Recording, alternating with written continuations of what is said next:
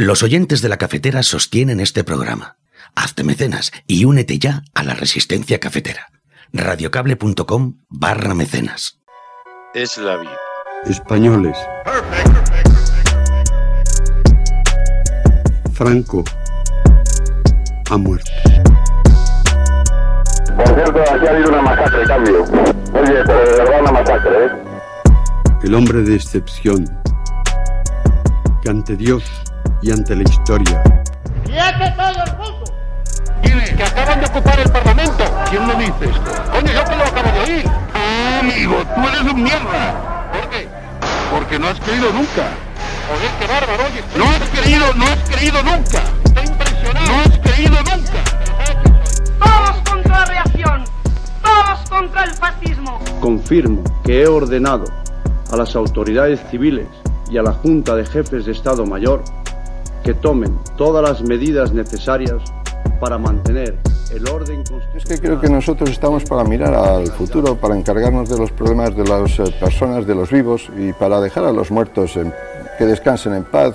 Oír a un cura decir rojo asesino, todos los rojos son unos asesinos y saber que mi padre era rojo y que lo habían matado. Es por el bien de todos, de todos los infelices que han muerto por tráfico. Las grandes, las olas de ciertas llanuras, galopa caballo. El mensaje de la patria eterna que dice a todos sus hijos paz, piedad y perdón. Estás escuchando la cafetera. Pues cada jueves abrimos un capítulo aquí para hablar de la memoria histórica y lo hacemos con Emilio Silva, el presidente de la Asociación para la Recuperación de la Memoria Histórica. Emilio Silva, muy buenos días. Muy buenos días. En una semana en la que hemos conocido la formación del gobierno en España, hemos visto la reorganización de los ministerios y también hemos sabido que el gobierno ha colocado la memoria en el Ministerio de Política Territorial. Es una cosa extraña. ¿Qué te ha parecido esto, Emilio? Bueno, la verdad es que es bastante incomprensible. Primero que en los tres gobiernos que ha hecho Pedro Sánchez desde el 2018, en el primero los temas de memoria estaban en el Ministerio de Justicia, en el segundo estaban en Presidencia y en este tercero está en Política Territorial. Eh, parecería que no hay un criterio claro de dónde hay que aparcar esas políticas, ¿no? Si miramos políticas similares, bueno, que son mucho más potentes, pero en el caso de las víctimas del terrorismo, nunca han estado en, en dos ministerios, han estado en el Ministerio del Interior. Y ahí se han mantenido independientemente de quién gana las elecciones, de quién forma los gobiernos, porque hay un discurso y un marco político que lo ha clavado ahí y no, y no varía, ¿no? Y en este caso, eh, pues yo si interpreto es que el, el primer gobierno, eh, bueno, pues las políticas se supone que respondían a unas exigencias de los informes de Naciones Unidas y se colocó en justicia porque realmente los organismos de la Alta Comisión de Naciones Unidas lo que le reclamaban al Estado español es justicia para las familias de las víctimas de la dictadura. En el segundo, eh, porque se iba a redactar una nueva ley, estaba en presidencia y relaciones con las Cortes, ¿no? Que realmente ahí es donde se produjo el debate y quizá en ese momento el debate con la derecha interesaba que fuera en el Parlamento, incluso por el ciclo político, porque venían unas elecciones generales.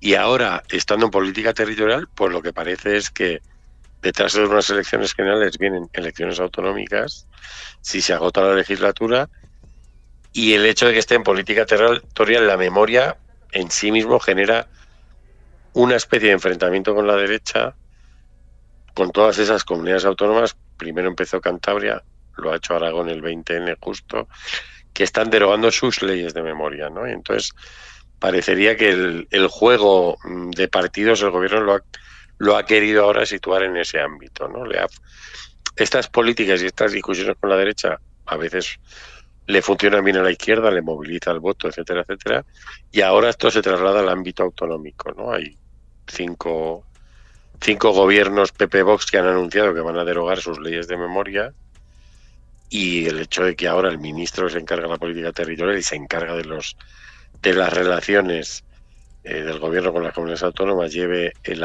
de apellido la memoria democrática, pues parece que se quiere usar, digamos, esa confrontación política electoral en el ámbito autonómico, ¿no? Pero lo que es para mí desconcertante es que mm, se hace este organigrama nuevo, pero no se explica, no hay un discurso político que explique por qué se ha dado este traslado. Incluso en el primer gobierno estuvo justicia, en el segundo en presidencia, y se acaban de fusionar justicia y presidencia bajo el mismo ministro. Podría parecer lógico que quedara ubicada la memoria en una especie de intersección de esos dos ministerios, pero de repente ha dado este salto en el que estamos hablando de violaciones de derechos humanos, pues enmarcarlo en una política territorial tan alejado de cuestiones judiciales que son las que realmente deberían encargarse de esto, pues es bastante fuerte, ¿no? Y desconcertante, pero vamos a esperar a que el ministro nombre la nueva Secretaría de Estado y explique un poco el concepto por el cual, bajo su competencia, está ahora la memoria. Parecería lógico que estuviera bajo la influencia del Ministerio de Justicia, habida cuenta de que hay cuestiones relacionadas con el ámbito de lo jurídico que son las que se las que se relacionan con la memoria. Da la impresión de que meterlo en la política territorial casi parece un instrumento para la bronca política. sí, yo creo que el que bueno el marco es ese, ¿no? Ya la bronca ya ha existido en el Parlamento con la Ley de Memoria Democrática y ahora que mm, vienen elecciones autonómicas antes de las generales, pues la vamos a trasladar al ámbito autonómico y además para pelear con, con esos gobiernos PP Vox que, que están derogando leyes. ¿no? El primero ha sido Cantabria y este 20 de noviembre, utilizando el aniversario de la muerte de José Antonio I de Rivera y de Francisco Franco, pues en, en Aragón se ha iniciado el procedimiento para la derogación de su ley. ¿no? Entonces este ministro va a ir de visita a esas comunidades autónomas a lo que tenga que trabajar con ellas y va a llevar de apellido de su ministerio la memoria democrática, ¿no? Y el conflicto, digamos, el debate se va a trasladar ahí. En ningún caso creo que eso beneficia a las víctimas. Y luego hace estas cosas incomprensible de pensar cuál es el criterio, o no existe un criterio claro que determine que esto tiene que estar en el Ministerio de Justicia y se queda en el Ministerio de Justicia. ¿no? Entonces es como una, una política nómada que parece que no hay quien la coja y se la quede y bueno, pues está dando vueltas por aquí y por allá. ¿no? Pero bueno, a ver si nunca se sabe, ¿no? Vamos a dar un plazo de que ocurran cosas en ese ámbito, pero que sirvan para algo. Oye, ayer eh, vi que publicabas en las redes sociales un mensaje de despedida a Manuel Ruiz. Decías, luchó por la justicia que nunca tuvo su hermano Arturo, que fue asesinado por la extrema derecha franquista en enero de 1977. Un noble desobediente en este reino de la impunidad. ¿Quién era eh, Manuel Ruiz? Pues mira, su hermano Arturo, en lo que se llamó la Semana Negra, la semana en la que fueron asesinados los abogados de Atocha, hubo más asesinatos por parte de la extrema derecha y uno de ellos fue el 23 de enero de 1977, que su hermano era estudiante y militante de izquierdas y fue asesinado por un, un, ultraderechista en una manifestación, ¿no? un día antes del asesinato de los abogados de Atocha. Entonces, eh, ese caso, bueno, tuvo su investigación, pero nunca se capturó al responsable de ese crimen. Y Manuel, eh, durante años ha estado peleando para conseguir justicia para su hermano. Era, una persona muy maja, eh, volcado con ese, bueno, pues con ese, ese hermano que le quitaron. Y yo la última vez que estuve con él, bueno, he hablado con él, pero la última vez que me estuve tomando un café con él, él me contó que tenían localizado al asesino en Argentina, viviendo con un seudónimo, ¿no? Había cambiado de identidad y salió de España con, con ayuda, o sea, ayuda del poder político, ¿no? Y se instaló en Argentina, donde, bueno, lleva una vida con otro nombre sin ningún problema.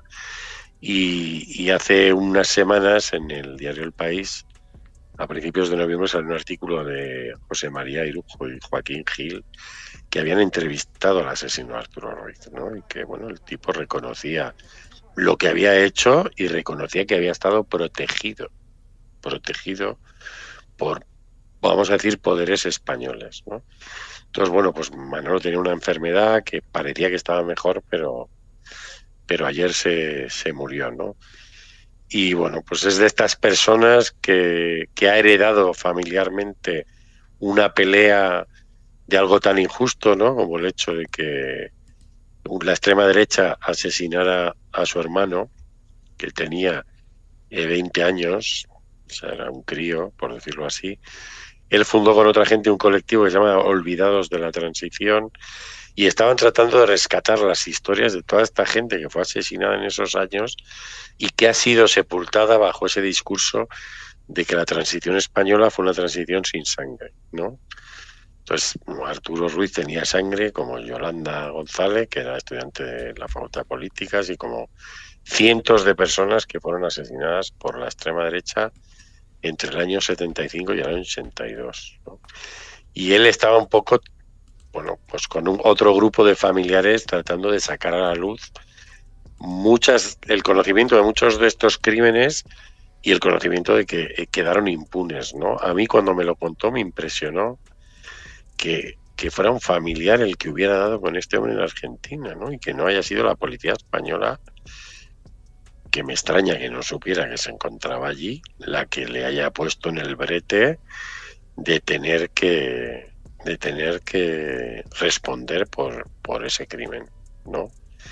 Entonces, eh, bueno, su esperanza era que la justicia argentina, que tiene abierta la causa contra el franquismo y que llega a los primeros años de la transición, teniendo a este sujeto en Argentina, pues mm, digamos que lo tuviera y lo llevara y lo llevara a juicio, ¿no? Y bueno, desgraciadamente él, que además en este momento estaba ayudando a la producción de un documental sobre estas víctimas enterradas por el discurso oficial de la transición, pues no lo va a ver. Y lo último que me mandó fue precisamente eh, dos pantallazos de ese reportaje donde salía el asesino de, su hermano, José Ignacio Fernández Guaza, y, me, quería que nos tomamos un café que me iba a contar un poco lo que había detrás del reportaje y los hilos que estaba moviendo para que, bueno, pues para tratar de que este pistolero de la extrema derecha se sentara en un banquillo, ¿no? Es una pena porque del asesinato de Arturo Ruiz han pasado 46 años y realmente mm, las instituciones españolas no han hecho los deberes, ¿no? Y bueno, pues explica muy bien el desamparo, no solo ya de las víctimas de la dictadura, sino de esos primeros años de la transición, ¿no? Donde han tenido que ser su hermano, algunos conocidos de su hermano, los que han dado con el paradero del asesino, han descubierto dónde vivía la identidad que tenía que, que bueno, bajo la que ha estado camuflado tranquilamente durante décadas en Argentina, ¿no? sin que le ocurriera nada, y además con algunas conexiones con la, con la dictadura argentina y con gente en la dictadura argentina. Pues ha fallecido esta semana. Emilio Silva, presidente de la Asociación para la Recuperación de la Memoria Histórica. Gracias. Cuídense, resistentes. Abrazos.